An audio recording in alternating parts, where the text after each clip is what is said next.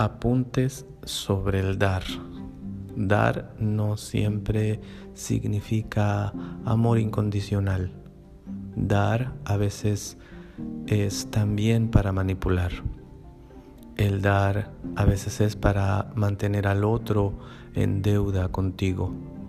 Dar al otro también es a veces para chantajear.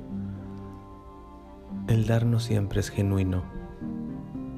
¿Cómo das tú? ¿Para qué das tú al otro?